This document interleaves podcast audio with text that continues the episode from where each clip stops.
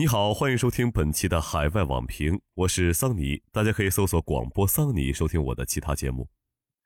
采访设套、恶意剪辑、无中生有、虚假操弄，近来有个别西方媒体极不光彩、昧良心炮制假新闻，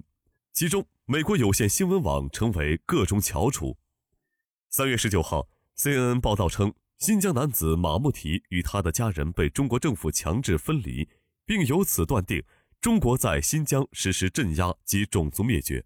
然而，据 CGTN 调查发现，当时采访的 CNN 记者不仅谎称自己是马布提的同学，伪造身份骗取家属信任，甚至还隐去许多关键信息，比如声称心系家人的马布提在澳大利亚逍遥自在，五年来从未给家里打过一通电话。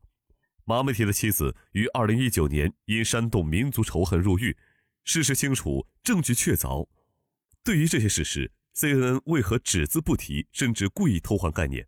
看似关切新疆的 CNN 对基本事实其实毫不关心，相关报道错漏百出。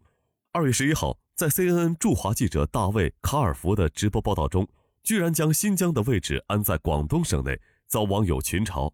推特网友表示，CNN 连新疆都不知道在哪儿，又开始对新疆胡言乱语了。还有网友直言，入职 CNN 驻华记者。门槛是看会不会编，常识并不重要。曾经，CNN 口号是真相优先，如今分享刚编出来的故事却成了 CNN 的财富密码。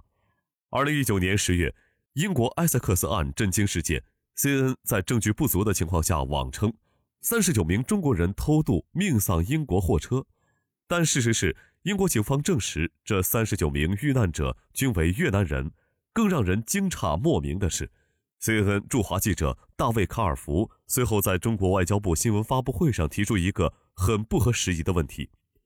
新中国成立七十周年来取得了很多成就、发展和进步，为什么中国人却通过这种极端危险的方式逃离？这个假提问表明，真相是什么并不重要。CNN 等部分西方媒体长期以来在报道中国时都遵循这样一个逻辑：凡是中国的问题，都不是问题本身，而是中国的原罪。这个逻辑的起点是对不同制度意识形态偏见，正如新加坡联合早报网站刊文所称，CNN 就一场偷渡惨案，近乎本能地质疑中国的发展，如此有罪推定，凸显了西方舆论的偏见。有美国网友在社交平台 Reddit 上评论，CNN 写的每个故事都带着左偏好、右翼坏的预设，对各类议题都有着预示好的口径。第四十五任美国总统特朗普曾痛批 CNN。我去医院探望军人伤患，CNN 却说我心脏病发作、胸口剧痛，这些人都有毒。这个国家的媒体太危险了，我们没有新闻自由。钓鱼设套、恶意剪辑、造谣生事，CNN 是编故事的行径，让世人更加看清了这些媒体的本质，发出了“做人不能太 CNN” 这样的调侃。如此看来，假新闻这顶帽子戴在 CNN 头上一点儿也不冤。感谢收听由喜马拉雅与人民日报海外网共同出品的《海外网评》，更多深度报道和独家评论，欢迎订阅本节目。我们下期见。